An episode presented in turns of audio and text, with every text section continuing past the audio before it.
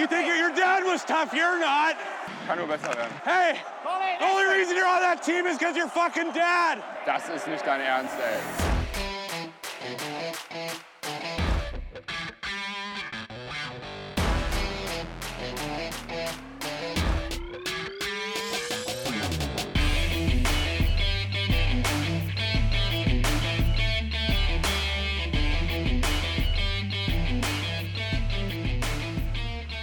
Zwei ist eine Party. Unter diesem Motto starten wir heute unsere äh, Podcast-Folge nur zu zweit. Äh, ich bin Milan und mit mir hier via Skype verbunden ist in äh, Düsseldorf der André. Schönen guten Abend. Guten Abend, hier ist André. Guten Abend, Milan. Ja, der Daniel lässt sich entschuldigen, der ist heute familiär verhindert. Ähm, nachvollziehbarerweise. Das soll uns aber nicht davon abhalten, heute hier zu zweit die kleine Party zu schmeißen und euch mal wieder eine hoffentlich vollwertige und hochwertige Folge Trash Talk auf die Ohren zu geben. Und anfangen wollen wir, glaube ich, indem wir einfach mal auf die letzten Spiele zurückblicken. Nämlich ähm, heute ist Montagabend, der äh, 24. Februar, also Rosenmontag. Ähm, wir gucken zurück auf das Heimspiel gegen Straubing letzte Woche Dienstag und auf die beiden Auswärtsspiele in Mannheim und München, André, 1 zu 4. Zwei Tage nach dem Derby-Sieg gegen Köln gegen die Straubing Tigers zu Hause. Und ich muss sagen, nach dem Spiel möchte ich in den Playoffs auf keinen Fall gegen Straubing spielen. Also Straubing ist für mich im Moment das absolute Team der Stunde. Wer das Spiel gesehen hat, weiß, das war ein Schlagabtausch auf hohem Niveau, auf sehr hohem DL-Niveau. Ähm, Straubing hat uns gefordert, wie sonst kaum ein anderes Team. Ähm, und hat ehrlich gesagt auch am Ende verdient gewonnen. Vielleicht in der Höhe ein Tor zu viel. War natürlich unglücklich das äh, Eigentor von Marc Zanetti, wo er den Save von Hendrik Hahn abbekommt. ansonsten hat die DEG ein gutes Spiel gemacht. Ähm, man merkt halt immer mal wieder, wenn der Gegner dich fordert, dann dann bist du auf einmal noch die, die Idee besser, die es braucht. Und ähm, ein, zwei Lucky Bounces und du kannst das Ding auch mal gewinnen. Also, ähm, aber in der Tat, Straubing wäre im Moment nicht zwingend mein Wunschgegner. Da wäre mir tatsächlich Mannheim oder äh, München lieber, weil wir bei denen jetzt nämlich erstmal schön im Hinterkopf sind nach dem Wochenende. Ja, auf jeden Fall. Also ähm, ich muss sagen, ich fand Straubing ganz unangenehm zu spielen. Die haben sehr kompakt gestanden, haben ihr Spiel durchgezogen über 60 Minuten und äh, haben dabei auch äh, anders als das Überherrschungsteam letztes Jahr, als, als ähm, Augsburg, ähm, haben dabei auch richtig tolles, spielerisch tolles und hochanspruchsvolles Eishockey gespielt und nicht einfach nur dieses Run and Gun, das Augsburg da praktiziert hat. Also richtig, richtig gut, hat mir echt gut gefallen. Und ähm, mit denen wird zu rechnen sein in den Playoffs, muss man sagen. Und wenn die das so, so weiterspielen, dann ähm, können sich aber auch München und Mannheim warm, anziehen, wenn sie gegen Straubing haben müssen. Ja, zumal äh, selbst die Mannheimer, die eigentlich für mich, nachdem die Münchner den, die erste Saisonhälfte so klar dominiert haben, ähm, die der Verein sind, den es zu schlagen galt in den Playoffs. Ähm, aber das ist für mich im Moment eher Straubing. Ich traue tatsächlich München und äh, Mannheim, äh, zumindest so wie sie sich zuletzt präsentiert haben, ein, auch ein Aus in der ersten Runde zu. Ähm, ich, für mich sind die beiden noch nicht im Finale gesetzt, so wie sie im Moment spielen. Und, äh, aber das, das ist mal wieder ein bisschen Abwechslung. Das können wir, glaube ich, als Liga ganz gut gebrauchen, wenn wir da mal neue Gesichter äh, bei der Meisterfeier sehen. Ja, das wäre auf jeden Fall äh, eine schöne Sache. Und wir haben jetzt auch schon über Mannheim und München ein bisschen gesprochen.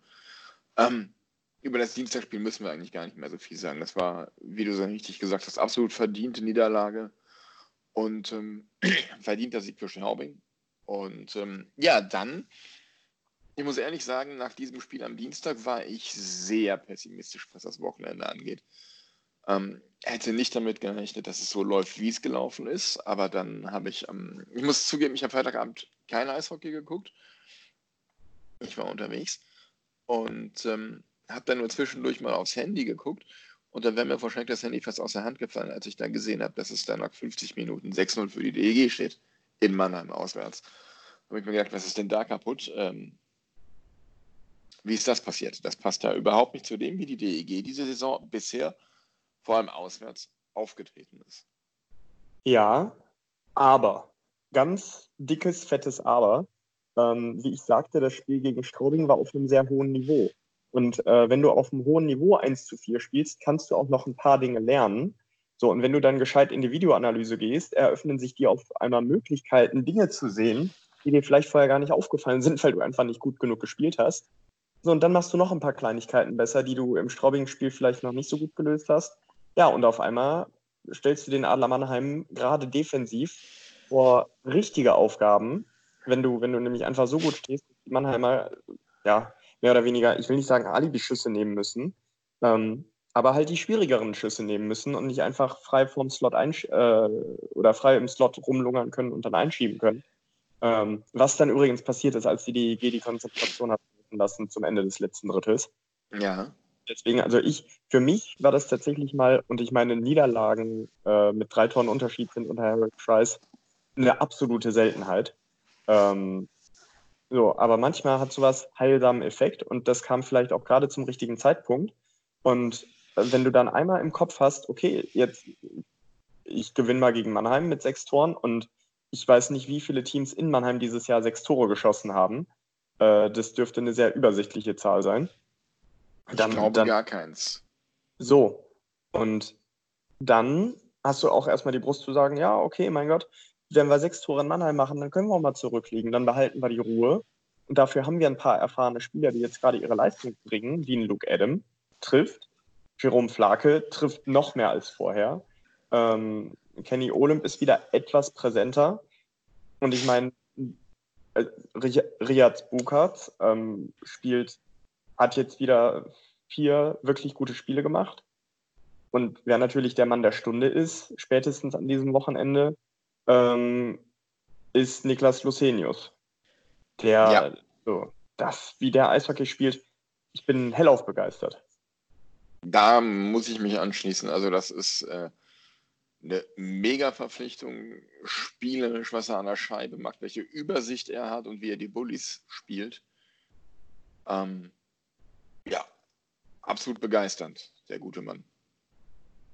Ja, und ich meine, das war also es gibt ja Spieler, die sind, ja, man, man sagt dazu, glaube ich, ausgescoutet, wenn du einen Spieler hast, den einfach jeder kennt, wo jeder weiß, okay, ja, ist auf dem Schirm, äh, da, da gibt es ja so ein paar Namen in der, in der NLA, NLB, wo du sagst, okay, ja, vielleicht läuft es bei denen gerade nicht so, vielleicht kommen die zurück. Ich meine, äh, Jaden Deschenaux haben sich ja viele zurückgewünscht. So, aber dann, dann hast du da Niklas Lucenius und dann, also wirklich vom ersten Moment an präsent, ähm, also ich kann mich lange nicht daran erinnern, dass ein Spieler so einen, auch vom, vom Scoring her, so einen positiven Einfluss auf seine Mitspieler hat. Und ähm, wir haben es ja schon in der Aftergame-Folge nach dem, nach dem Derby gesagt, äh, oder ich habe meine Meinung dazu kundgetan. Ähm, gute Spieler erkennt man daran, dass sie ihre Mitspieler besser machen. Und was Niklas Lucenius da bietet, ähm, allein der, der Stil, und jetzt gehen wir mal einen Spieltag weiter, hinter dem Mannheimer Tor und niemand anders, den ich in dieser DEG-Mannschaft kenne, und das meine ich nicht böse, hätte so schnell Riaz Bukarts im Slot bedient. Ähm, das, das, waren, das war fast eine fließende Bewegung, der Stil und dann der, die Vorlage zu dem Torschuss. Also der Mann hat einen brutalen Hockey-IQ und wir können von Glück sagen, dass die DEG diesen Mann aufgetan hat. Ja, absolute Zustimmung dazu und ich würde mich sehr freuen, wenn man ihn schnell verlängern würde, mindestens für ein Jahr mit Option für ein zweites. Fände ich, glaube ich, keine schlechte Variante. Also bei, bei so einem Spieler würde ich sogar noch einen Schritt weiter gehen und sagen, äh, gib ihm zwei Jahre. Wer, wer uns ein Derby mitgewinnt, ähm, wer, wer so scored, ähm, mein Gott, versuch's. Es gibt, es sind schon andere Sachen schiefgegangen und äh, wenn, wenn er sich jetzt nicht zu sehr einen Launen danach macht, ähm, dann haben wir daran richtig Spaß. Ja, von mir aus kann man das auch so machen, klar. Deswegen, und äh, was, was haben wir denn jetzt in den nächsten Tagen und Wochen vor der Brust? Wir haben jetzt äh, morgen erstmal ganz wichtig das Spiel natürlich äh, Hashtag KEC18. Ähm, ja, aber lass uns doch, bevor wir jetzt äh, zur, zur Liga kommen, nochmal über äh, das Spiel in München reden. Da haben wir jetzt nur das, das Tor von Lucenius, beziehungsweise die Vorlage zum äh, Tor von Burkhardt zum Teil 2 kurz vor Schluss. Aber das Spiel an sich fand ich, ähm, ich habe das erste Drittel gesehen und ich habe die, die letzte Hälfte vom Schlussdrittel gesehen. Ähm, was ich gesehen habe, puh, also wenn München da ernst macht, können die jeden Gegner an die Wand spielen. Aber sie sind auch nicht sonderlich effektiv dabei.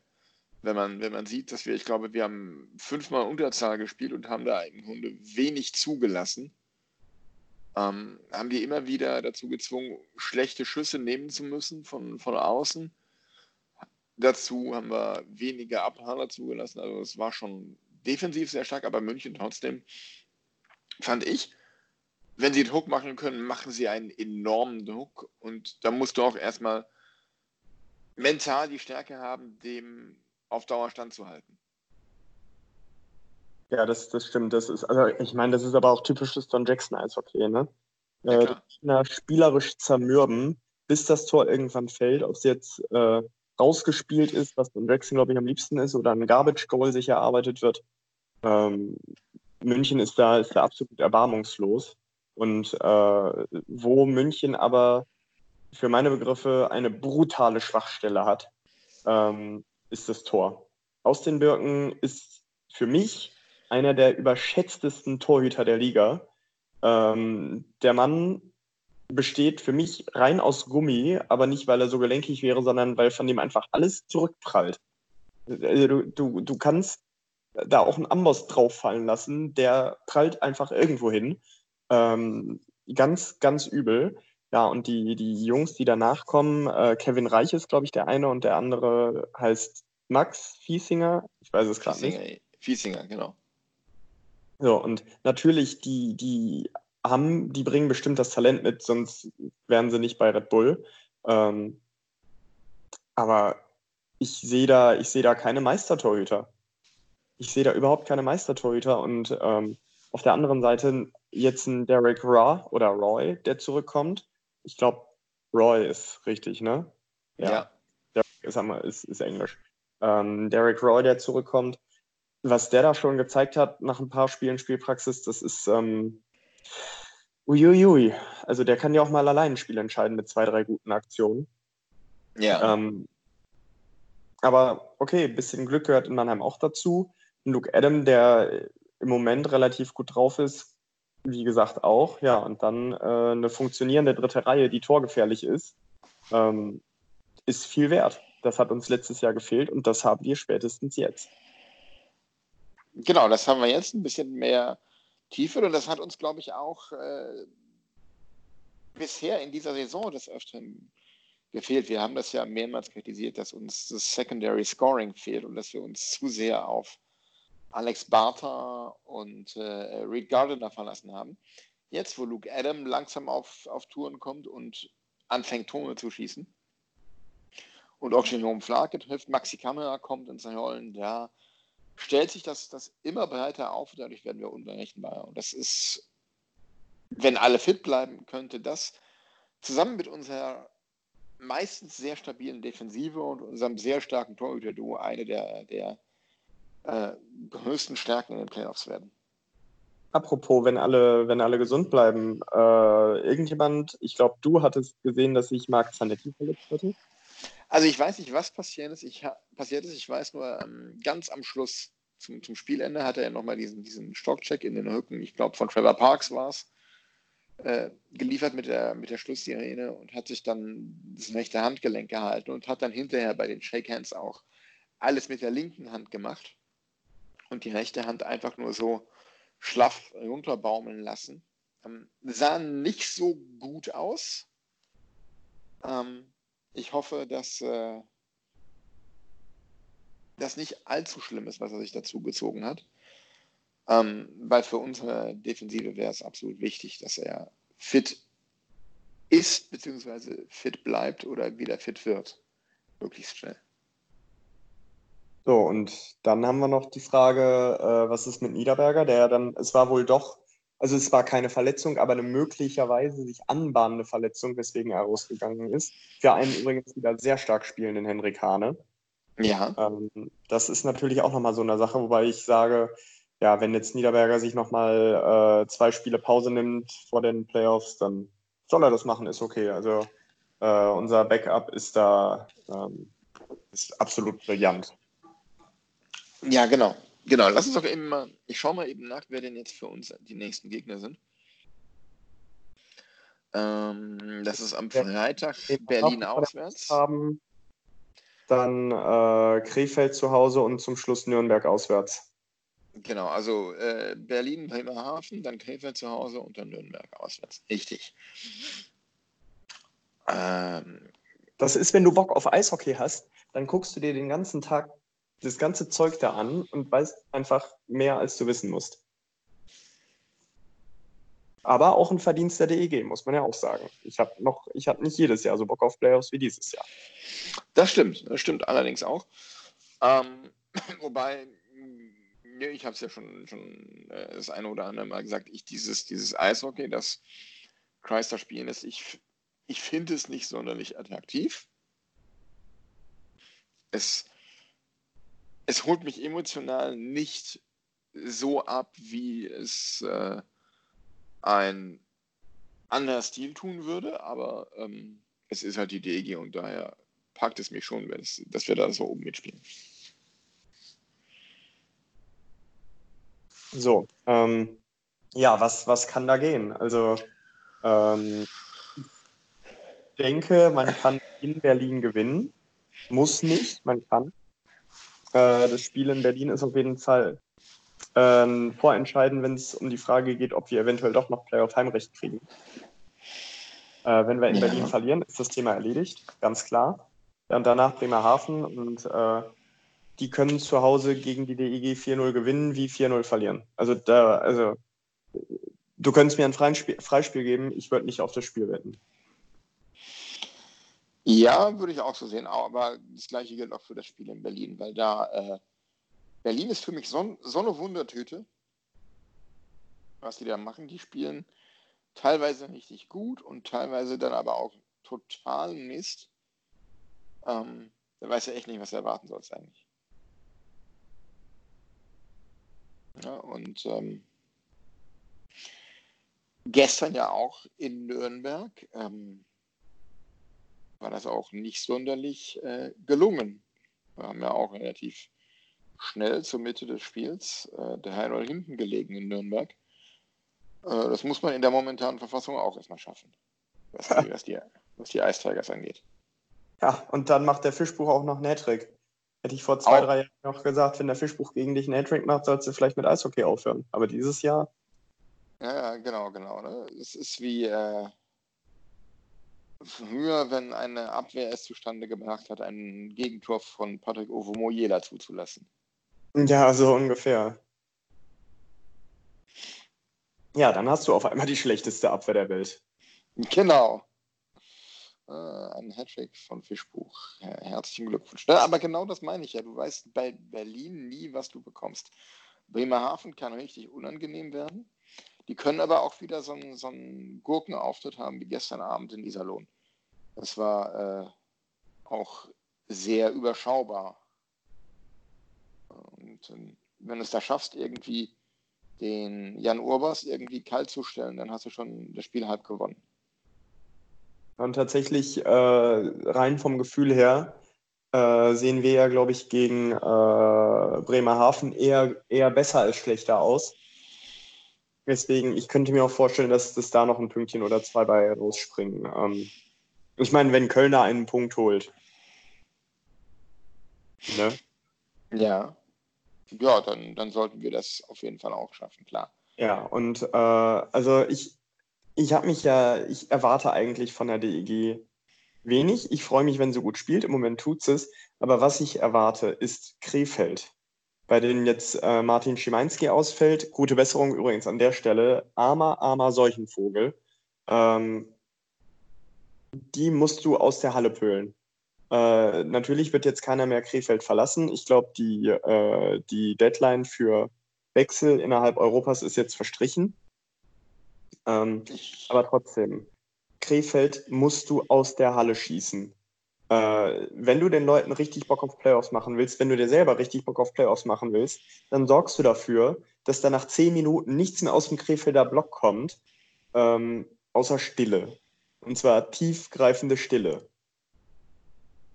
Ja, sehe ich ganz genau. Hier musst du halt schon wirklich abschießen. Ähm, Im besten Fall beginnt das Spiel so wie das Derby letzte Woche, dass du nach zwei Minuten 2-0 führst. Nur mit dem Unterschied, dass du dann nicht aufhörst, weiter nach vorne zu spielen, sondern nächste, das dritte, vierte, fünfte noch nach bis, bis zur zehnten, zwölften Minute. Und dann äh, nimmst du die halt einmal wirklich gepflegt auseinander. Ja, und ich meine, äh, so kann sich dann Krefeld auch aus der Saison verabschieden. Nächstes Jahr können sie es ja besser machen. Jetzt haben sie ja doch die Gelegenheit dazu gekriegt. Ja, genau. Schauen wir. Also das wäre schon, schon wichtig. Ähm, ja, wie gesagt, diese, diese vier Spiele in Berlin, in Bremerhaven, gegen Krefeld und gegen Nürnberg. Puh, also acht, neun Punkte dürften das trotzdem schon gerne sein, finde ich. Ja, würde ich, würde ich auch gerne uns danach auf dem Konto mehr haben sehen. Ähm, aber wie gesagt, wenn du, wenn du halt mal nicht in Berlin gewinnst, wenn du nicht in Bremerhaven gewinnst, ja, musst halt nur gucken. Äh, ich weiß, man konzentriert sich immer nur auf sich und guckt nicht auf die Tabelle, bla bla, alles 4000 Mal gehört. Ähm, aber es wäre trotzdem halt ganz schön, wenn äh, man irgendwie die Pre-Playoffs vermeiden könnte. Äh, zumal da, glaube ich, im Moment nur Teams aus Bayern und Wolfsburg drinstehen. Und auf keine der Reisen habe ich irgendwie besonders Bock. Ja, das sehe ich ganz genauso. Ähm, du wolltest vorhin schon mal darauf zu sprechen kommen, nämlich auf unsere südlichen Nachbarn. Äh, die Kölner Haie. Ja, habe ich von gehört. Ähm, die haben sich einen Karnevalsscherz erlaubt heute, habe ich zumindest gedacht, als ich es gehört habe. Ja, ähm, also ich meine, das ist ja immer eine gute Sache im Sport, wenn, wenn in kritischen Phasen handelnden Personen das Vertrauen ausgesprochen wird von, von Vorgesetzten. Äh, muss man nur mal Friedhelm Funkel fragen, wie gut das funktioniert hat. Ja, und äh, die AR haben sich dann gedacht, können wir eigentlich auch, machen wir es doch mal. Äh, jetzt, wo der HSV aus der ersten Fußballliga raus ist, irgendeinen Katastrophenverein brauchst du ja. Hier sind wir. Ja, und ähnlich wie bei der FDP, nachdem die sich das Ziel 18 gesetzt hat, ähm, ist es dann auch beim KEC nicht irgendwie besser geworden. Ja, da lauern wir alle darauf, dass Wolfsburg morgen gewinnt. Genau. Also, ich weiß nicht, gönnst du den irgendwie einen Sieg morgen? Nein, ich gönne denen noch genau zwei Niederlagen. Nämlich morgen gegen Wolfsburg oder Freitag in Iserlohn, damit sie diesen Rekord für sich alleine haben. Ach, du bist ja, so gut. Du bist äh, so nett. Ja, ich bin Westfale. Ich kann gönnen, von Herzen gönnen. Ja.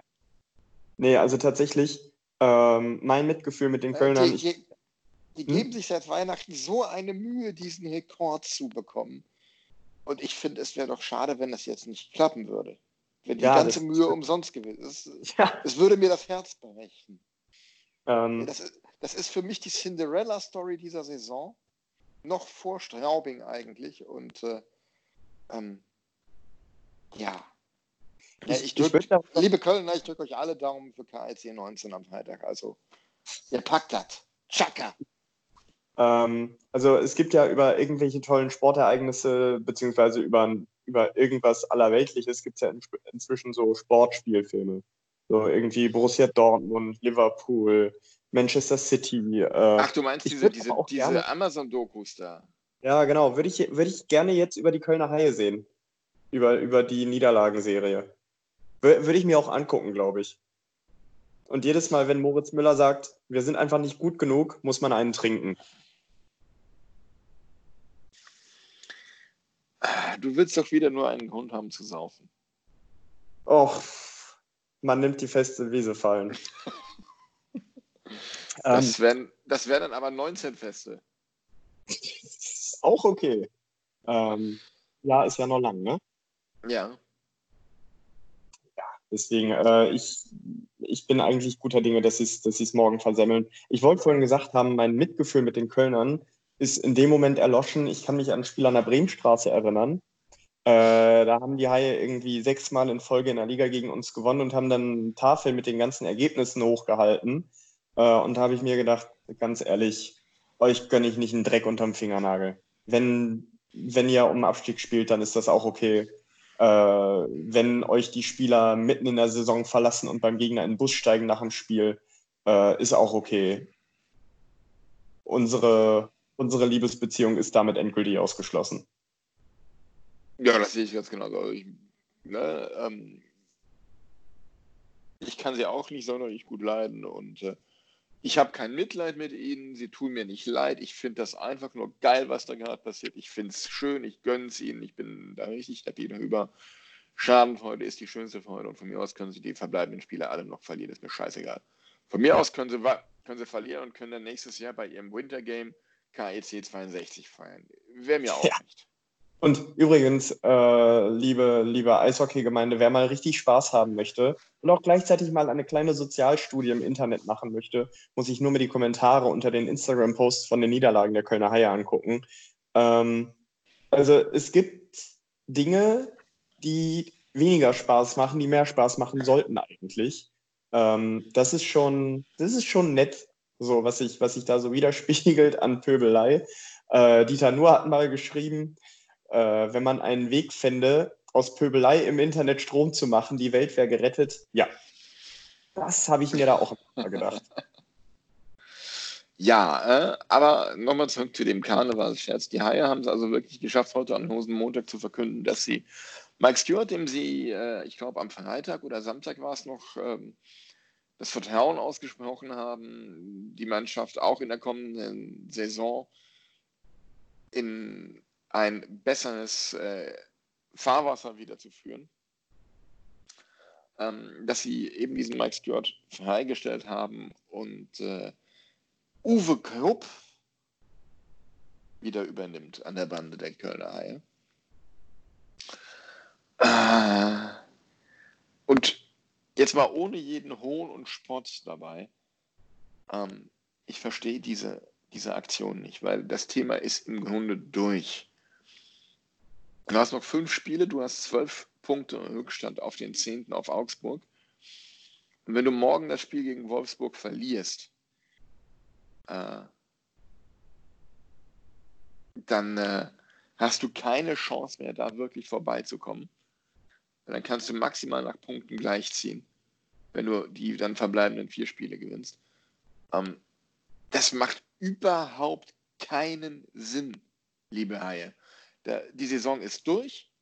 Ihr, die, diesen Move hättet ihr machen können, sollen zur letzten Länderspielpause. Da hätte Uwe Hupp dann Zeit gehabt, oder wer auch immer der neue Trainer geworden wäre, hätte Zeit gehabt, mit der Mannschaft zu arbeiten über die Länderspielpause, hätte sie einstellen können. Und dann hätte ihr noch ein paar Spiele mehr gehabt, um das Ganze irgendwie ähm, wieder zu korrigieren in Richtung Pre-Playoffs. Aber so zu diesem Zeitpunkt ist das einfach nur blinder Aktionismus, der in meinen Augen überhaupt keinen Sinn macht und auch ähm, in der sportlichen Situation nichts ändert. Das ist in meinen Augen einfach nur Aktionismus und ein, ein Akt der Verzweiflung, weil man äh, plötzlich sieht, was man in der vergangenen Saison äh, in den Playoffs an Einnahmen gehabt hat, die man jetzt verlieren würde. Und ähm, es tut mir für Mike Stewart echt leid. Ich hätte ihm, ich mag ihn als Trainer, ich hätte ihm gewünscht, dass er, ähm, dass es besser läuft für ihn, auch wenn es Köln ist.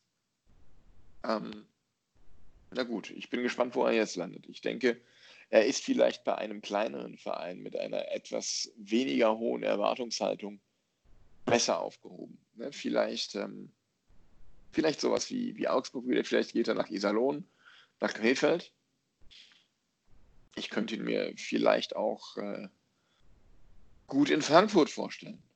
Wenn er da äh, wirklich eine Herausforderung sucht, geht er nach Frankfurt oder nach Kassel oder so und spielt dann da mit in Richtung Aufstieg in die DL nächstes Jahr. Ja, ich, also für mich kommt eigentlich, wenn, wenn du siehst, was Mike Stewart in Augsburg erreicht hat und wie, wie er vernetzt ist, dann kommt er für mich eigentlich an jedem DEL-Standort, der ein bisschen was in der Birne hat, in Frage.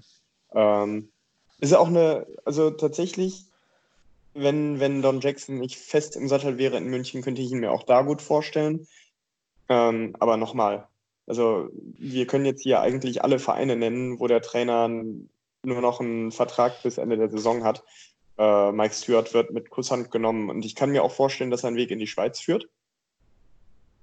Ich kann mir vorstellen. Hm? Möglich? Ich kann mir vorstellen, dass sein Weg äh, in die, in die äh, Ebel führt. Da war ähm, er ja schon sehr erfolgreich. Da, bitte? Da war er ja schon sehr erfolgreich. So, und äh, so ein, ich meine, wenn sogar so ein Typ wie Mike Pellegrims, der wohl als Trainer eher schwierig ist, äh, sich da so durchsetzen kann und sich so zeigen kann, dann äh, ist das auch für einen, äh, für einen Mike Stewart denkbar, da Erfolg zu haben, der auch auf Gradlinigkeit Wert legt. Hatte er nicht sogar schon einen großen Erfolg in der Ebel als Trainer vom Eben. KAC? Eben, das meine ich Aber nämlich auch. War, war er da nicht Nachfolger von Mike Pellegrims tatsächlich? Das weiß ich allerdings nicht, nein, keine Ahnung. Ähm, was ich allerdings wohl weiß, ist, dass äh, äh, auch der Vertrag von Harold Kreis ausläuft. Bist du dir sicher? Dass der nicht verlängert worden ist? Ich versuche das jetzt mal herauszufinden. Ich suche mal mit. Es gibt da, also, falls ihr euch fragt, wo wir unsere Informationen her haben, bei mir ist es tatsächlich die App von Elite Prospect. Ich bin ähm, gerade auf, auf der Seite.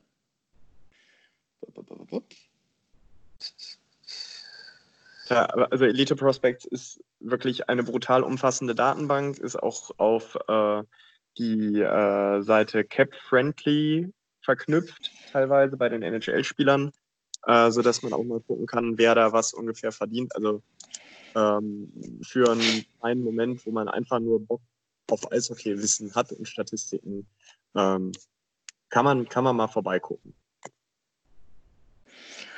Ähm, irgendwo stand das nämlich auf der Seite. Also ich ich finde es jetzt nicht auf die Kürze, äh, in der Kürze. Aber, aber sei es. Also äh, sollte Harold Price tatsächlich keinen Vertrag mehr haben, was ich aber nicht glaube. Meine, so, hier steht es nur. Ich habe es jetzt nur als Überschrift gelesen auf Elite Prospects auf seinem Trainerprofil History. Ähm, 17. April 2018 named Head, Co Head Coach with a two-year contract bei Düsseldorfer EG. Also mhm. Also für die Saison 18, 19 und 19, 20. Mehr dazu gab es nicht. Und ähm, zu seiner Zeit in Zug sind da zwei Headlines dabei, wo steht Signed äh, Contract Stake. Extension. Also, wenn es eine Verlängerung gegeben hätte, die offiziell kommuniziert gewesen wäre, denke ich, wäre sie hier aufgeführt. Okay, das wäre aber ganz ehrlich, im Moment, das wird sie nicht bitter, weil findet man einen besseren Trainer. Okay, Mike Stewart. Schön, dass wir darüber gesprochen haben. Ja, gern geschehen. Nicht. Vergnügen war ganz meinerseits. Ja. Äh, hier, ich, ich hab's, Milan, ich muss dich leider korrigieren. Die ja? EG verlängert mit Trainer Harry Kreis vom 10.9. Äh, mit Harry Kreis bis 2022 verlängert. Also oh. alle DEG-Fans, die gerade so ein leichtes Herzblattern hatten, alles Nako. Alles, alles Besten. Okay, okay, dann muss ich dem Nils mal Bescheid sagen. Lieber Nils von E-Lines, äh, wenn du uns zuhörst, update das mal bitte. Ähm, aber wo wir eh gerade bei auslaufenden Verträgen sind, da läuft einiges aus. Sollen wir darüber sprechen oder sollen wir uns das mal für die nächste Folge aufheben? Ähm, machen, machen wir das mal in der nächsten Folge. Ich habe die Hoffnung, dass da, dass da jetzt in den nächsten Tagen ein bisschen was passiert. Ähm, ja. ja. da, also man kann natürlich vor den Playoffs noch das ein oder andere Zeichen setzen, ne? Ja. Ähm, oder Beginn der Playoffs. Das ist ja immer, ist ja auch immer eine politische Frage, wann du bekannt gibst, wann wer verlängert wird. Ähm, ja. Gut, Deswegen. aber über ein Thema müssen wir sprechen. Wir haben ja immer wieder gesagt, ähm, dass die Torhüterwelt in der DEL darauf wartet, dass Matthias Niederberger bekannt gibt oder bekannt gegeben wird, wo er nächste Saison spielt und dass dann dieses ganze Karussell in Schwung kommt. Und nun kam die Tage eine Meldung, dass das Karussell in Schwung bringen könnte, ohne dass man weiß, wo Niederberger nächste Saison spielt, nämlich die Meldung, dass Dustin Stahlmeier wohl aus Schwenningen nach Wolfsburg wechselt. Ein Wechsel, den ich so nicht unbedingt erwartet hätte. Also ähm, Wolfsburg, die ja in den 2010ern einfach so ätzend waren, die sind mir auf dem Weg. Zwei Fans im Stadion, äh, aber hier regelmäßig schön Top 6 spielen. Eieiei, das war lästig. Und äh, ja, jetzt spielen sie endlich mal da, wo ich sie gern hätte, nämlich im Niemandsland. Ähm, ja, und dann holen die sich einfach einen der, der für meine Begriffe eigentlich stärksten Torhüter in der Liga, Strahlmeier, ähm, der mit spektakulären Paraden immer wieder den Schwenningern Punkte ergattert, ähm, dessen letzte Vertragsverlängerung in Schwenning ja auch ein, eine ziemliche Überraschung war, den man auch in Düsseldorf erwartet hat. Und tatsächlich für mich äh, bedeutet das eher, dass Niederberger hier verlängert. Ähm, weil, also die, die Namen, die bei uns gehandelt werden, äh, Pankowski, okay. Ähm, Hane, ich bin mir mit jedem Spiel sicherer, dass der nach dem, dass wir den nach dem Sommer nicht mehr wiedersehen, weil er gedraftet wird. Ähm, ja, und Niederberger, okay, wo, wo will er hin? Mannheim ist besetzt, München, ja, könnte sein, weiß man nicht, Berlin, ähm, ja, aber ganz ehrlich, da kannst du auch bei der DEG bleiben. Also, da habe ich, ähm, da kann ich dir nicht sagen, äh, wer, da, wer da sonst noch bei uns in, äh, in Betracht kommt. Ja, ich hatte ja schon mal Felix Big mal wieder angesprochen. Aber der hat ja, glaube ich, seinen Vertrag verlängert in Bad Nauheim. Weiß ich gar nicht. Müsste ich nachgucken. Müsste ich Ja, ich, ich hatte das letztens gesehen. Okay. Ähm, ja, zu Pankowski kann ich überhaupt nichts sagen. Weiß ich nicht. Ähm, mir war letztens noch ein Name aufgefallen, mir fällt er aber gerade nicht ein. Ähm, Tyler Bestolani? nein, nein, nein. Leon Hungerecker, Äh, wo spielt der im Moment? Kassel. Ja, wobei, der, der dürfte wahrscheinlich auch ein, zwei Tage jünger noch sein, ne? Der ist 22 oder wird 22. Hat aber nächste Saison schon Vertrag, kannst du knicken. Aber vielleicht sein, sein Goalie-Kollege Jerry Kuhn. Oh, bitte nicht. Wieso nicht? Oh, bitte nicht den Gurken, Jerry. Ach komm. Nein, nein, dann, dann mache ich es lieber selber. Also, oder, oder Alex Jung nochmal holen, aber nicht, nee. War der, war der Jerry Kuhn nicht der Torwart, der das Ding da aus 50 Metern kassiert hat in Wolfsburg? Das weiß ich nicht, aber es kassieren regelmäßig Leute, oder? Aus 50? Ja. Nee. Wer denn? Ach, ab und an kommt das doch sicher vor. Ich, ich, ich, ja, doch, das kommt vor, aber. Ja, irgendwie, irgendwo bestimmt, aber äh, also so ein, so ein sich so eine Gurke aus 50 Metern einfangen, da fällt mir spontan besagter Alex Jung ein gegen Jamie Pollock. Äh, damals bei So, du erinnerst dich? Ja, Äh, Nürnberg. Ja, und dann dieser eine Befreiungsschlag da, ich glaube in Wolfsburg war das, wo der Jerry Kuhn dann auf einmal völlig überrascht ist, dass das Ding drin ist. Äh, ansonsten, Dwayne Rollison hat mal von, ähm, na, Dietrich, wie hieß er? Robert. Robert Dietrich, genau. Bei der WM, glaube ich, äh, aus 30 Metern sich eingefangen. Aber Ähm, mir, fehlt, mir fällt da noch Michael Mosati ein. Ja, aber wie gesagt, die, die Fälle sind selten, aber ich muss so einen Torwart nicht bei uns haben. Und vor allen Dingen Jerry Kuhn hat, glaube ich, einen deutschen Pass und kostet Ja. deswegen bestimmt noch mal einen Euro mehr. Und äh, nee, nee, nee, lass. Okay, gut. Ähm, ja. Gut, also über Köln haben wir gesprochen, über Straubing haben wir ausführlich gesprochen. Trotzdem müssen wir nochmal sprechen über Köln, nämlich über den Januar 2021. Eieiei, was für eine peinliche Entscheidung. Also dann, also ich weiß nicht, dann lieber nicht so ein Wintergame nach Köln nochmal vergeben. Im Ja, Stadion mit dem gleichen Verein. Genau. Und dann hast du dann auch noch einen Gegner, der selber schon mal ein Wintergame gespielt hat. Das heißt, du hast jetzt im fünften Wintergame ähm, zwei Mannschaften, die, wovon eine jeweils beim, in einem der vier letzten Wintergames dabei war. Ja, kannst, kannst dir fast überlegen, was, wo gibt es eher mal wieder was Neues? Bei einer Wahl in Nordkorea oder bei der Vergabe des Wintergame? Ja, äh, das ist, in der Tat das Thema.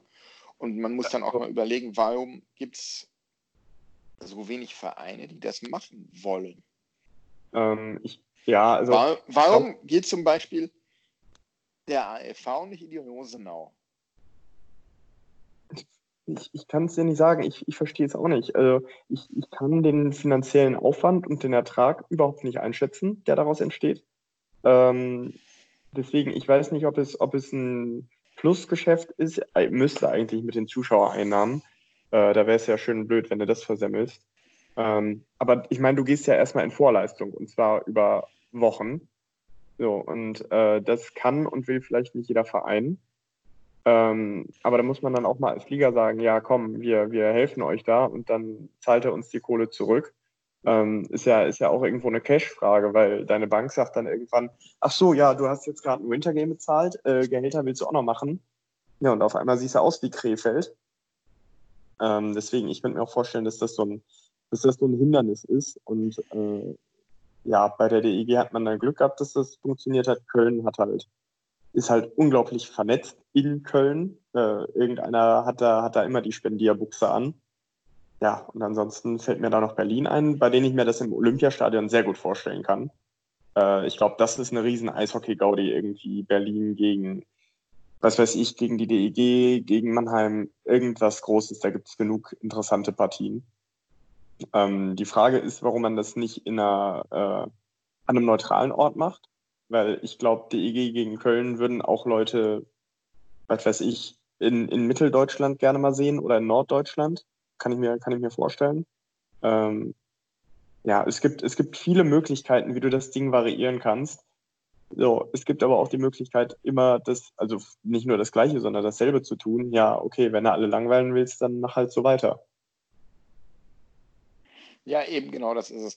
Ne? Und ähm, ich glaube, bei der Kostenfrage, ich habe es irgendwo gelesen und auch heute Morgen oder auf dem, auf dem Weg hier in der Bahn äh, nach Hannover im, im Podcast von den Short-Handed News gehört. Ähm, ein großes Thema dabei ist das Thema des, äh, des Untergrunds. In, dass es in Deutschland zumindest in der ersten und ich meine auch in der zweiten Liga nur vier Stadien oder so gibt. Ähm, in denen reiner Naturrasen liegt und in die anderen Sta- Stadien liegt halt diese, diese Mischung aus Kunst- und Naturrasen, dieser hybride Rasen. Und ähm, das ist, wenn du den ersetzen musst nach so einem Eishockeyspiel, weil der kaputt ist, äh, ein ganz anderer Kostenfaktor, als einfach mal einen neuen Rollrasen ins, ins Stadion legen zu lassen. Das ist wohl ein einschränkendes Thema und ähm, ja, ähm, ansonsten stimme ich dir dazu, warum geht man nicht woanders hin? Man muss ja nicht automatisch direkt am Standort bleiben. Man kann ja auch in die, in die Region gehen. Ne? Ähm, wir haben das vorhin im Vorgespräch schon mal so ein bisschen diskutiert. Ähm, warum geht man nicht ähm, zum Beispiel mit so einem DEL-Spiel, ähm, keine Ahnung, Iserlohn gegen irgendwen oder, oder meinetwegen auch Düsseldorf gegen Köln, äh, zum Beispiel entweder nach Essen ins, ins RWE-Stadion oder nach Bochum ins Ruhrstadion und macht dann noch ein schönes Rahmenprogramm mit ein, zwei äh, Spielen aus der Oberliga vorneweg, hier Herne Essen oder sowas oder, oder Duisburg auch noch mit dabei, weil du hast im Ruhrgebiet eigentlich eine ziemliche Eishockey-Tradition, auch wenn man das nicht so glauben mag, aber Herne zum Beispiel feiert dieses Jahr 50 Jahre Eishockey in Herne. Ähm, muss man sich auch erstmal überlegen. Das, das ist auch schon eine echt lange Zeit. Und ähm, Herne hatte dieses Jahr äh, ausverkaufte Halle in der Oberliga bei den, bei den Derbys gegen Essen mit knapp 4000 Leuten. Also das Potenzial meiner Meinung nach wäre da. Und wenn du da sagst, okay, wir machen so ein DL Winter Game oder wir machen ein, ein Winter Game Aktionstag und spielen dann ein DL-Spiel in Bochum im, im Ruhrstadion, spielen vielleicht noch ein DL2-Spiel. Ähm, keine Ahnung, was man da nehmen könnte. Äh, wen haben wir denn? Da so in der Nähe, keine Ahnung, Frankfurt-Kassel oder Nauheim-Kassel oder, oder Nauheim-Frankfurt oder sowas. Ähm, oder halt irgendwie so, so, so Traditionsteams wie, wie Riesersee oder Tölz oder so und nimmst dann dazu dann noch so ein Oberliga-Derby, Herne Essen. Dann könnte ich mir vorstellen, dass du die, die 26.000, 27.000, die da in Bochum reingehen, dass du die voll bekommst. Was ist denn, äh, wenn du, es gibt ja, es gibt ja im Handball äh, jährlich einen Final Four vom Ja. DEB. So, Ja. es geht, ich, ich glaube, das geht über Wochenende. Äh, äh, kannst das Ding natürlich auch ein bisschen kürzer machen. Warte mal, André, warte mal, man hört dich hier ganz schlecht. Irgendwie kann, ich habe jetzt nur irgendwas mit Final Four so stückhaft verstanden. Okay, ich bin aber immer noch unverändert da. Jetzt hört man dich auch wieder viel besser. Okay. Ähm, Also Final Four, sagst du? Genau, ein Final Four, äh, so ein kleines Turnier.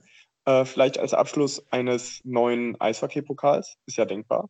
Ähm, so, und dann hast du da halt vier Mannschaften, die, was weiß ich, ähm, vielleicht zweimal 20 Minuten spielen, einmal 30 Minuten spielen, ähm, zweimal 15, ist ja, ist ja alles denkbar.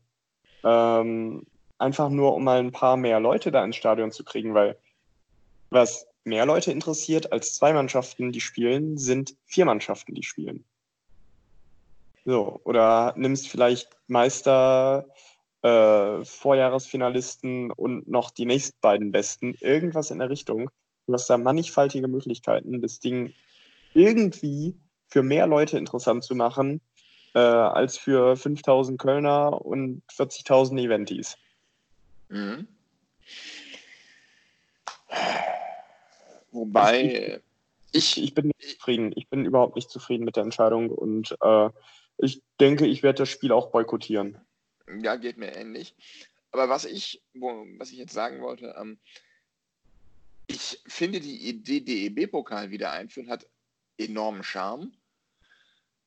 Aber ein Final Four fände ich nicht so schön, weil ich finde, man sollte es dann so machen, dass du hast, du hast die, die 28 DL-Clubs und holst dann noch vier äh, Teams aus der Oberliga dazu, dass du dann halt da dein, äh, dein, dein Starterfeld von 32 Teams hast. Ähm, und ich würde es dann tatsächlich so machen, dass du es auslost und dass die unterklassige Mannschaft grundsätzlich immer Heimrecht hat. Und dann kannst du ja mal gucken, wie sich so ein, ein München oder ein Berlin schlägt, wenn die dann mal, äh, keine Ahnung, nach Tilburg müssen oder nach Herne oder so. Oder nach Peiting. Finde ich auch mal ganz spannend. Ja. Äh, ganz spannend finde ich übrigens sowas dann mal in Hügelsheim. In bitte wo? Hügelsheim. Das ist ein kleines Dorf ähm, zwischen Karlsruhe und Baden-Baden am gleichnamigen Flughafen Karlsruhe-Baden-Baden. Ähm, die Spielstätte ist ein ehemaliger Hangar ähm, und wurde äh, zur Eishalle umgebaut von dort stationierten kanadischen Sta Streitkräften. Hat nur an einer Längsseite eine Tribüne und ähm, aufgrund der Größe dieses Hangars passte dort auch nur eine äh, amerikanische Eisfläche rein. Hm. Und ähm, Hügelsheim spielt dort äh, mit einer Sondergenehmigung, weil die Eisfläche halt kleiner ist. Und da willst du ein Wintergame drin machen. Nein, kein Wintergame, sondern einfach nur Dann, be dann bewirbt sich nicht mal Köln. Sondern eher halt einfach nur ein ganz normales Pokalheimspiel, wenn Hügelsheim mal in die Oberliga kommt, irgendwann. Pokalheimspiel gegen Hügelsheim zu Hause auf der kleinen Eisfläche. Äh, gegen, keine Ahnung, Köln oder so. Fände ich lustig. Ähm, nee, aber Pokal ähm, würde ich gern ganz normal machen, glaube ich. Und dann ähm, wirklich Heimrecht für, für den unterklassigen Verein. Der muss das dann ja nicht zwangsläufig zu Hause spielen. So, so, ein, so ein Herforder FV muss ja nicht in Herford spielen. Die können ja auch, äh, keine Ahnung, im Zweifel, äh, was ist denn da in der Ecke, nach Kassel gehen oder so. In die, in die nächstgrößere Halle, so wie das äh, in der Schweiz jetzt auch war mit dem HC Ajoie, die im Pokalfinale ran mussten und ihr eigenes Stadion war zu klein, also sind sie nach Lausanne ausgewichen, sind dann mit 7000 Fans da nach Lausanne gefahren und haben dann äh, den HC Davos da aus der Halle geprügelt mit sieben Reihen. Das war echt beeindruckend. Und ähm, also ein Pokal fände ich geil. Müsste man natürlich auch attraktiv machen. Zum einen finanziell, zum anderen aber auch sportlich, dass man sagt, okay, der Pokalsieger kriegt einen Startplatz in der Champions League oder so. Ja, zum Beispiel. Aber also ich meine, eins steht, glaube ich, fest. Wenn Magenta mitmacht, funktioniert es. Wenn Magenta raus ist, kannst du das Ding auch wieder streichen, weil äh, die Kosten kriegst du sonst nie und nimmer gedeckt. Das war ja damals schon ein Kritikpunkt. Ähm, ja. Aber lass uns nochmal zu unserem Freiluftspiel zurück. Wie wäre es denn, wenn du so ein Freiluftspiel machst? Das muss ja nicht unbedingt in so einem Riesenstadion sein. Das muss ja nicht wieder in Köln, in Düsseldorf, in Sinsheim sein weil das kann ja auch eine Nummer kleiner, das kann ja äh, Essen sein, das kann Bochum sein, das kann auch meinetwegen sowas sein wie Paderborn oder Freiburg. Und dann machst du da kein Ligaspiel, sondern machst ein All-Star-Game. Open Air. All-Star-Game fände ich zum Beispiel auch extrem geil. Ähm, musst du aber natürlich gucken, dass du, äh, also das, das, ist, das muss für mich in der Großstadt sein, weil überleg dir mal, wie, wie, wie planst du dein Wochenende an einem All-Star-Game? Fährst nach Paderborn, also ich, ich habe jetzt schon tatsächlich zwei Spiele in Paderborn gesehen, zwei Fußballspiele. Fährst hin, stellst dein Auto ab, weil mit der Bahn nichts gut. Äh, trinkst da dein Wasser, fährst mit dem Auto wieder zurück, danke. Wenn du aber sowas in Düsseldorf machst oder Berlin oder München oder äh, so, dann, äh, ja, okay, hier fahren wir schön Freitag hin, Samstag All-Star-Game, äh, gönnst dir noch ein Bierchen oder zwei, guckst dir noch die Stadt an, Sonntag fährst du wieder zurück. So, wirtschaftlich deutlich attraktiver für die Standorte. Äh, du als Eishockeymann kannst dann vielleicht auch mal deine Frau, Freundin, Lebensgefährten, wie auch immer, begeistern, äh, mitzukommen, weil man sich halt auch noch die Stadt angucken kann und nicht nur zwei, drei Stunden zu einem Spiel fährt, eine Stunde Spiel guckt, also netto, und dann wieder zurückfährt. Deswegen, äh, das, das muss man dann schon im richtigen Rahmen machen und nichts gegen Paderborn, aber nee.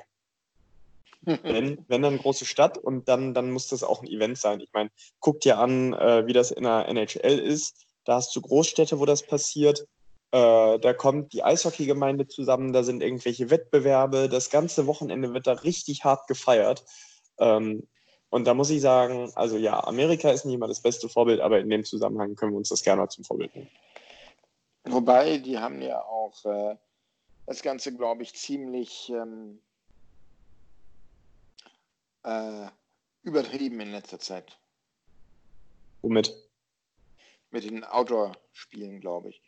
Und das, ja, letzte war das war denn das letzte Open-Air-Spiel? Das war doch hier Colorado gegen LA, ne? Naja, die machen, die machen jetzt äh, pro Saison, glaube ich, zwei oder drei Auswärtsspiele. Neujahr ist äh, der Neujahrsmorgen, da ist meistens ein Auswärtsspiel, äh, ein, ein ähm, Open-Air-Spiel. Dann hast du noch deine äh, Heritage Classics, Winter Classics. Und du hast diese komische Stadium Series. Ja, genau. Und ich meine, ich finde es eigentlich gar nicht schlecht. Ähm, da muss man allerdings dann auch mal die Frage der Nachhaltigkeit stellen. Denn was kein Eisstadion ist, ist nun mal kein Eisstadion. Heißt, Energiekosten jenseits von Gut und Böse.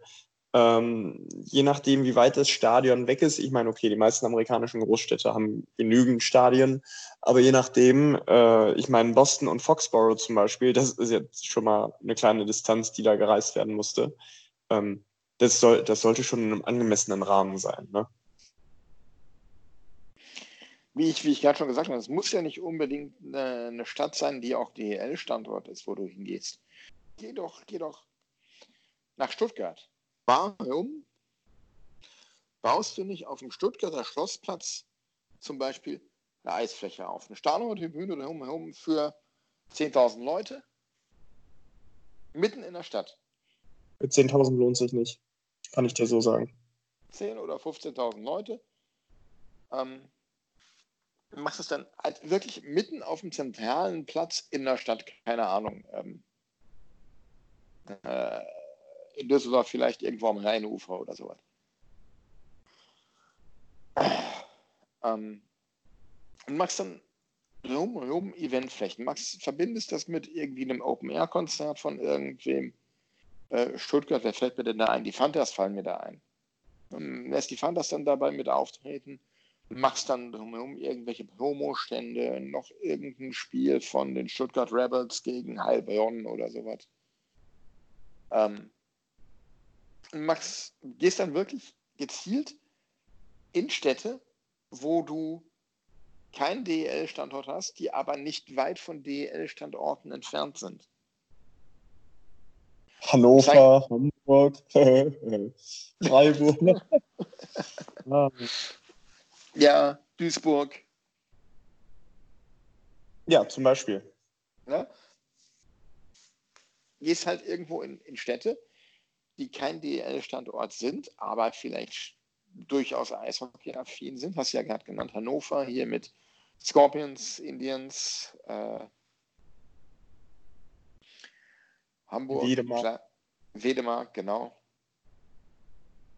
Ja, und ähm, zeigst den Leuten, ey Leute, ihr habt zwar in eurer Stadt kein DEL-Eishockey, ihr habt hier vielleicht nur ein bisschen Underclass-Hockey, ein bisschen Rumpel-Eishockey, aber 20, 30 Kilometer die Autobahn lang habt ihr DEL-Hockey und das ist geil und schaut euch das doch einfach mal an.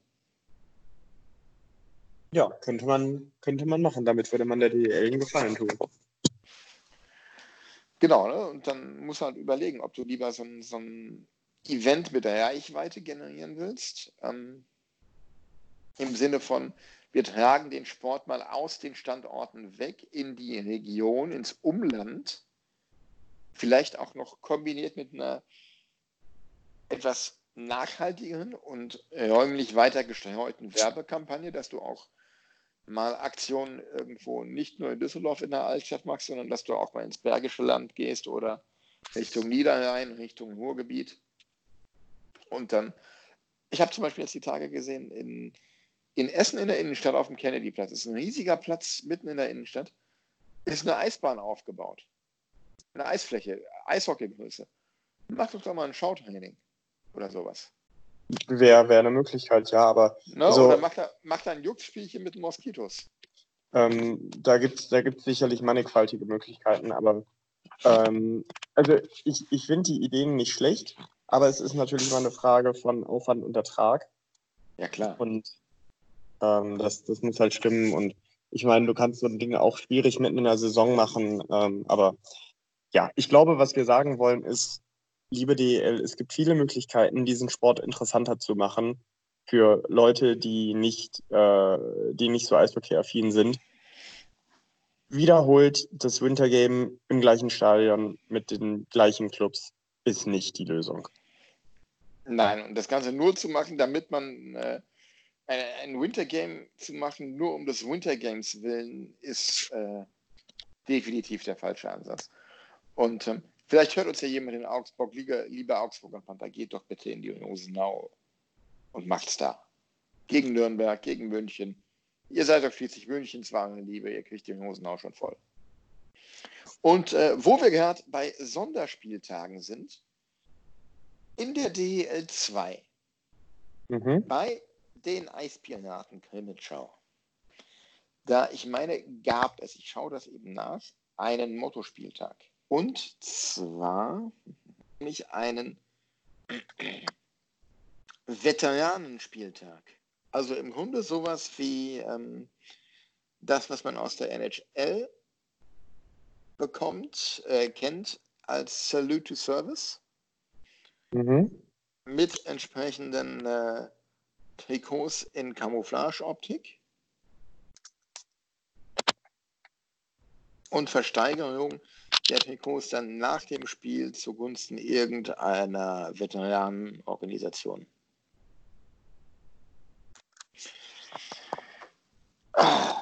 Finde ich ganz gut. Kann man mal drüber nachdenken. Wie wäre es mit einem Motto-Spieltag Rettet den Pinguin?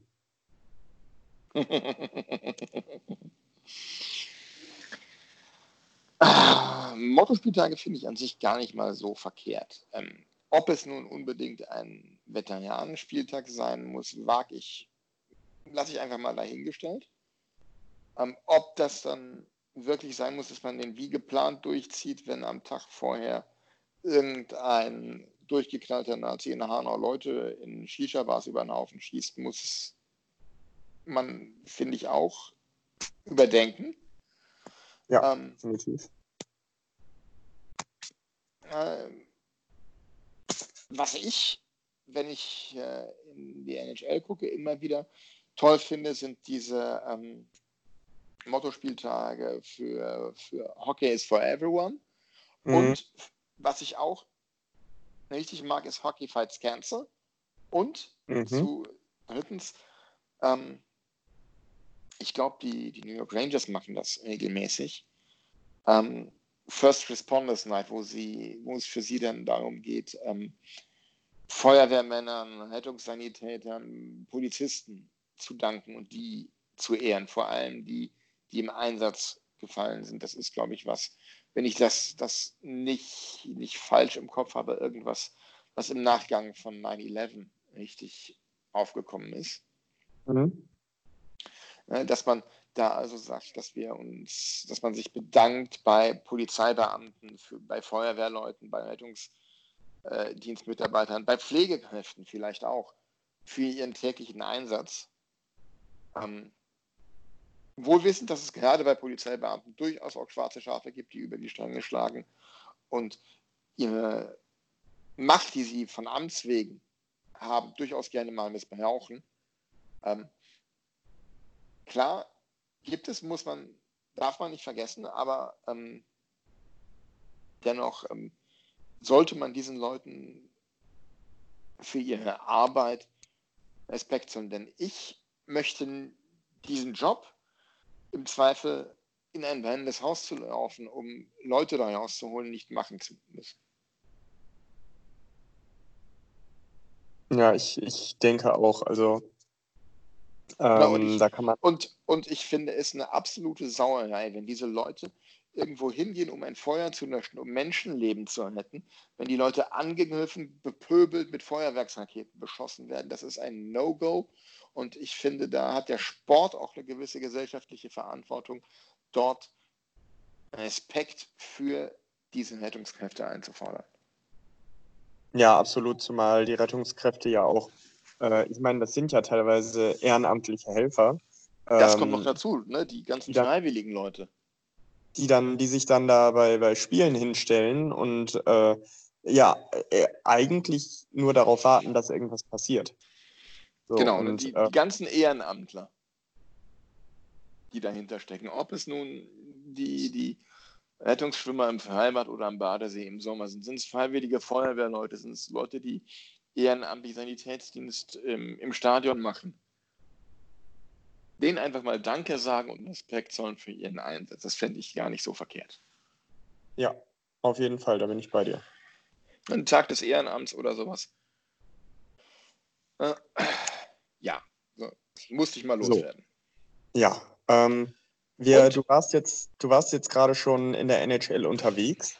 Ja. Ähm, ich würde jetzt gerne noch ein Thema heute ist, der ein oder andere weiß es, ähm, Deadline Day. Also die letzten Trades vor den Playoffs werden heute gemacht.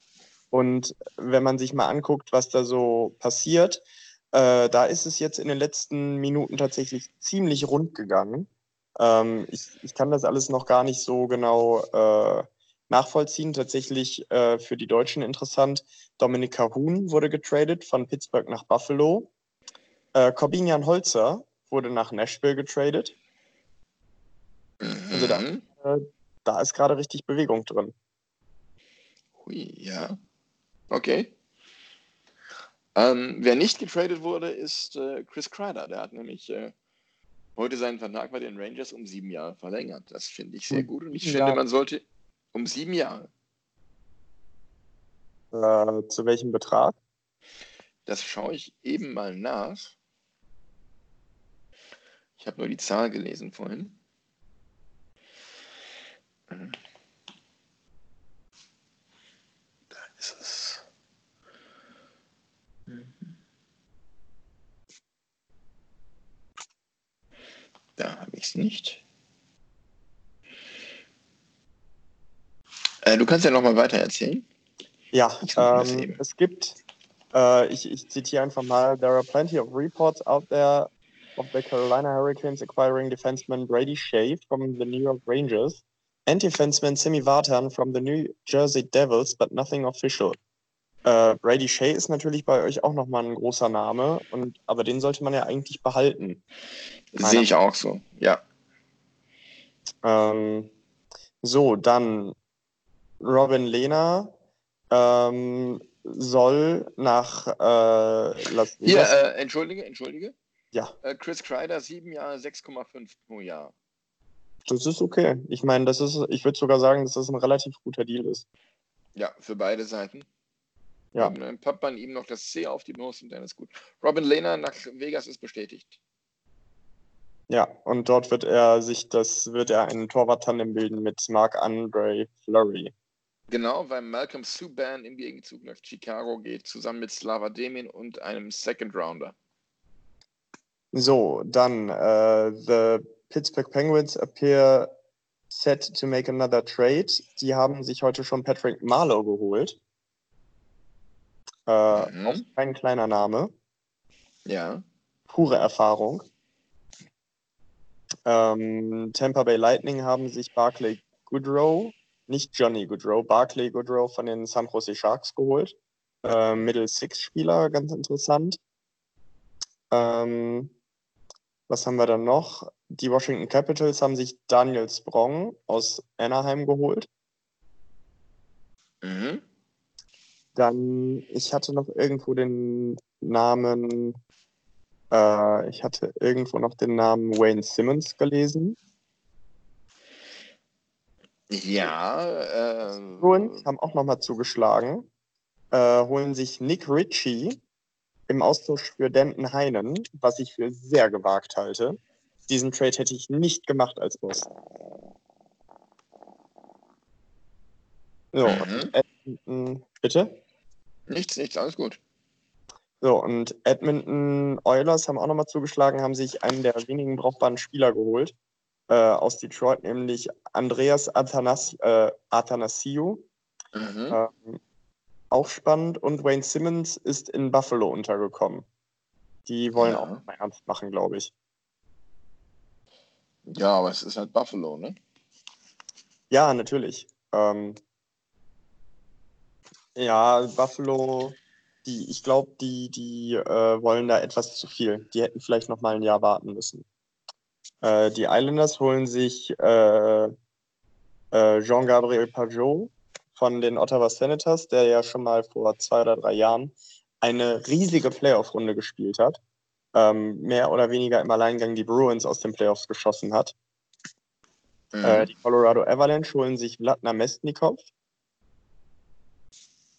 okay. und Ilya Kowalczuk, das war gestern schon bekannt, ist von den Canadiens zu den, äh, zu den Capitals gegangen.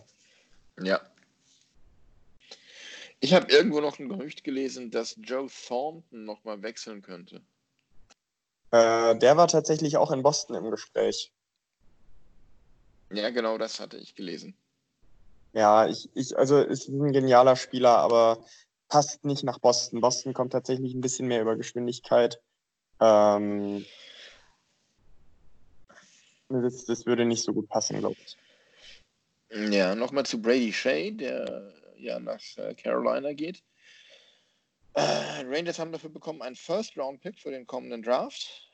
Das Nicht ist, das ist ordentlich. Ja, und wenn man sich Shea mal anguckt, ähm, 60 Spiele diese Saison, 8 Tore, 15 Vorlagen. Ähm, der 107 NHL-Spiele insgesamt, 25 Tore, 87 Assists und hat noch vier Jahre Vertrag mit 5,25 Millionen pro Saison. Na gut, müssen sie wissen in Carolina. Ja, also da passiert einiges. Äh, da darf man in den nächsten Minuten auch noch gespannt sein. Ähm, ich bin, also ich, ich gucke mir jetzt auch gerade nochmal die Statistiken von Nick Ritchie an. Oh, beste Saison von dem 27, 28, 31 Punkte. Oh, also ich weiß nicht, was sich Boston dabei gedacht hat. Ähm, bin ich, bin ich jetzt gerade nicht so glücklich mit. Aber ist, ist auch nicht der Blockbuster-Trade, interessiert noch nicht gerade besonders. Muss ich, muss ich auch ehrlich gestehen. Ja, einfach mal abwarten, was da ähm, noch so passiert, würde ich sagen. Genau. Apropos, genau, apropos passiert. Passiert ist etwas in Brooklyn, ich glaube gestern Abend oder letzte Nacht, nämlich ein Autounfall. Ähm, und das hier ist kein Podcast und das ist auch nicht der siebte Sinn zum Hören.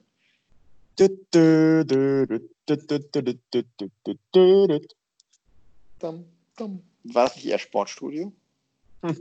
Nein. Ähm, aber ähm, äh. Äh, äh, Trivia-Frage. Wer ja. hat die Melodie zum Sportstudio geschrieben? Dieter Bohlen. Alter. Das war aber no. nicht das Sportstudio, das war die Sportschau. Da, ernsthaft? Dieter Bohlen hat das Jingle für die Sportschau geschrieben? Ja, dieses ganz alte, diese 80er, 90er. Ja, aber ich habe ja nach dem Sportstudio gefragt. Das weiß ich nicht. Das war Max Greger. Eine der Größen im deutschen äh, Swing. Okay.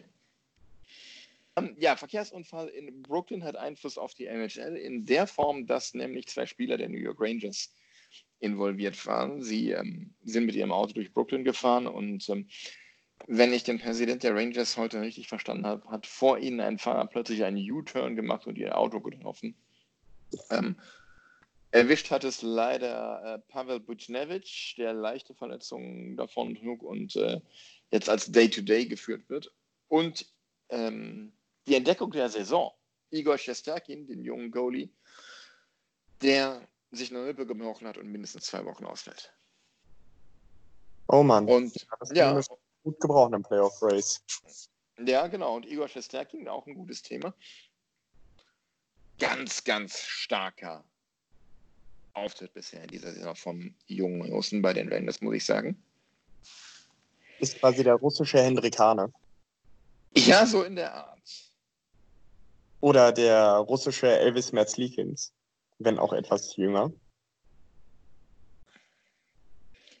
Ähm, ja, äh, Igor Shestyakin ist der erste Torhüter in der Geschichte der New York Rangers, der äh, in acht seiner ersten neun NHL-Spiele gewonnen hat. Boah, nicht schlecht. Und das bei den Rangers. Also ohne, ohne euch Böses zu wollen, aber ihr spielt ja jetzt auch nicht die Übersaison. Nö, aber es ist okay, wir sind mitten im Rebuild. Und ähm, ähm, ja, der junge Mann ist aber auch schon 24, das hätte ich jetzt auch nicht gedacht. Äh, er hat jetzt zehn Spiele gemacht für die Rangers. Ich glaube, neun davon gewonnen. Ähm, ein Gegentorschnitt von 2,23 und eine Safe Percentage von 94 Prozent. Das ist äh, respektabel. Das ist mehr als respektabel. Ähm, gerne so weiter, lieber Igor, und gute Besserung natürlich an äh, Shesterkin und äh, Bucinovic. Ja, das äh, jetzt waren wir mal in Nordamerika. Genau, ähm, aber ne, Shesterkin haben die Rangers, dann haben sie noch äh, Georgiev, der auch nicht so schlecht spielt, wenn er spielt. Stellt sich die Frage, wie sieht eigentlich die Zukunft von Henrik Lundqvist aus? Ich denke, ich weiß nicht, wie lange er noch Vertrag hat, aber ich denke, sein nächster Vertrag wird etwas abgespeckt sein. Äh, er sollte aber ja doch eigentlich ein, oder er ist ja ein Franchise-Player, deswegen, ich könnte mir auch vorstellen, dass er vielleicht zu reduzierten Bezügen den, äh, den Rangers noch beim Rebuild unter die Arme greift, noch seine äh, 20, 30 Spiele in der Saison macht und dann langsam die Karriere dort ausklingen lässt. Ich würde es also, ihm zumindest genauso wünschen, weil ich, äh, er ist, glaube ich, ein sehr emotionaler Spieler. Das hat man damals gesehen, äh, als ähm, äh, Mats Zuccarello gegangen ist, getradet wurde. Ja. Ähm, man, man kann das lesen, wenn man sich mal seinen Players Tribune Artikel anschaut. Ähm, das ist ein Typ mit Herz und der hat alles gegeben. Der hätte bestimmt auch, äh, als er besser gespielt hat als der Rest der Rangers, äh, sich traden lassen können zu einem Contender, hat es nicht getan und dem, dem sollte man, glaube ich, Rechnung tragen und ihn dann einfach auch entsprechend behandeln. Sehe ich auch so. Er hat nach dieser Saison noch ein Jahr Vertrag mit einem Capit von 8,5 Millionen. Dann ist er 38 oder fast schon 39, weil der wird jetzt Anfang März, wird er 38, also ist er Ende nächster Saison 39. Ich weiß nicht, ob er dann noch das Zeug hat, ähm, der ganze Saison oder zwei weiter NHL zu spielen. Bisher hat er diese Saison 28 Spiele gemacht mit einer Fangquote von 90,7. Ähm, ja, er hat eine grandiose Karriere hinter sich.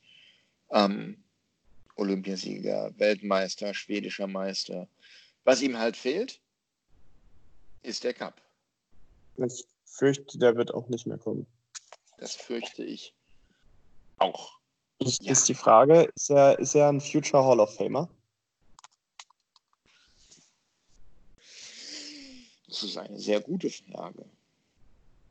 Ich denke ja. Ich denke, mit den Meriten, mit dem, mit dem Status als Franchise-Player hat du gute Chancen, wobei es natürlich auch andere Kaliber gibt, die es bis heute nicht geschafft haben. Äh, ja. Ja. Ja. Gut. Äh, haben wir sonst noch was? Ach so, ja. Äh, ich hatte noch eine Frage. Am, am Wochenende äh, haben doch die Rangers gegen die Bruins gespielt. Wie ist das ausgegangen? Jetzt am Wochenende? Äh, ja, oder meinst du das Wochenende davor? Das davor. Ich muss ganz ehrlich sagen, ich muss das jetzt wirklich nachgucken in der App. Aber wenn du so fragst, äh, fürchte ich, dass die Bruins gewonnen haben. So. So, ja. Ja, da haben sie. Siehste? Ich weiß nicht mehr wie hoch, aber ich glaube 4-1. War was relativ 3-1, war was relativ entspanntes. Ja, mein Gott. Warte, gucken wir, das gucke ich jetzt nach, das will ich jetzt aber wissen. Äh, 3-1. 3-1 war es. Unspektakuläres Spiel eigentlich. Ja. Ja, haben wir sonst noch was? Ähm,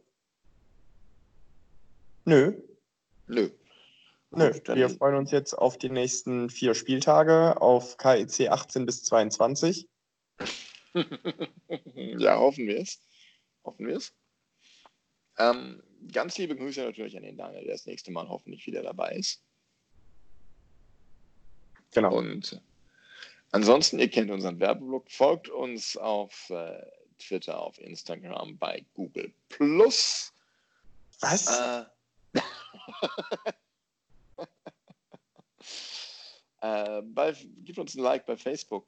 Ähm, tauscht euch aus mit äh, André auf äh, Instagram. Der ist da ganz fleißig dabei, eure Nachrichten zu beantworten. Ähm, ja, folgt uns bei Spotify, bei Soundcloud, bei iTunes bzw. Apple Podcast. Schreibt uns äh, positive Rezensionen. Äh, empfehlt uns weiter, wenn euch das gefällt, was wir hier machen.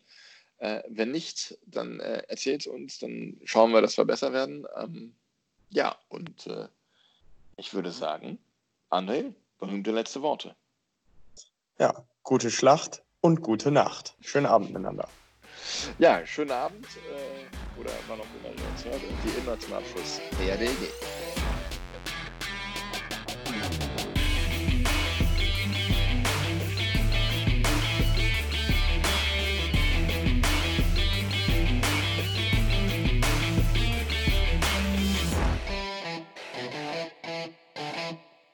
is een fucking complex schandaal. Waar ze hebben nur fucking gejammerd. Oh, en dit is fucking niet.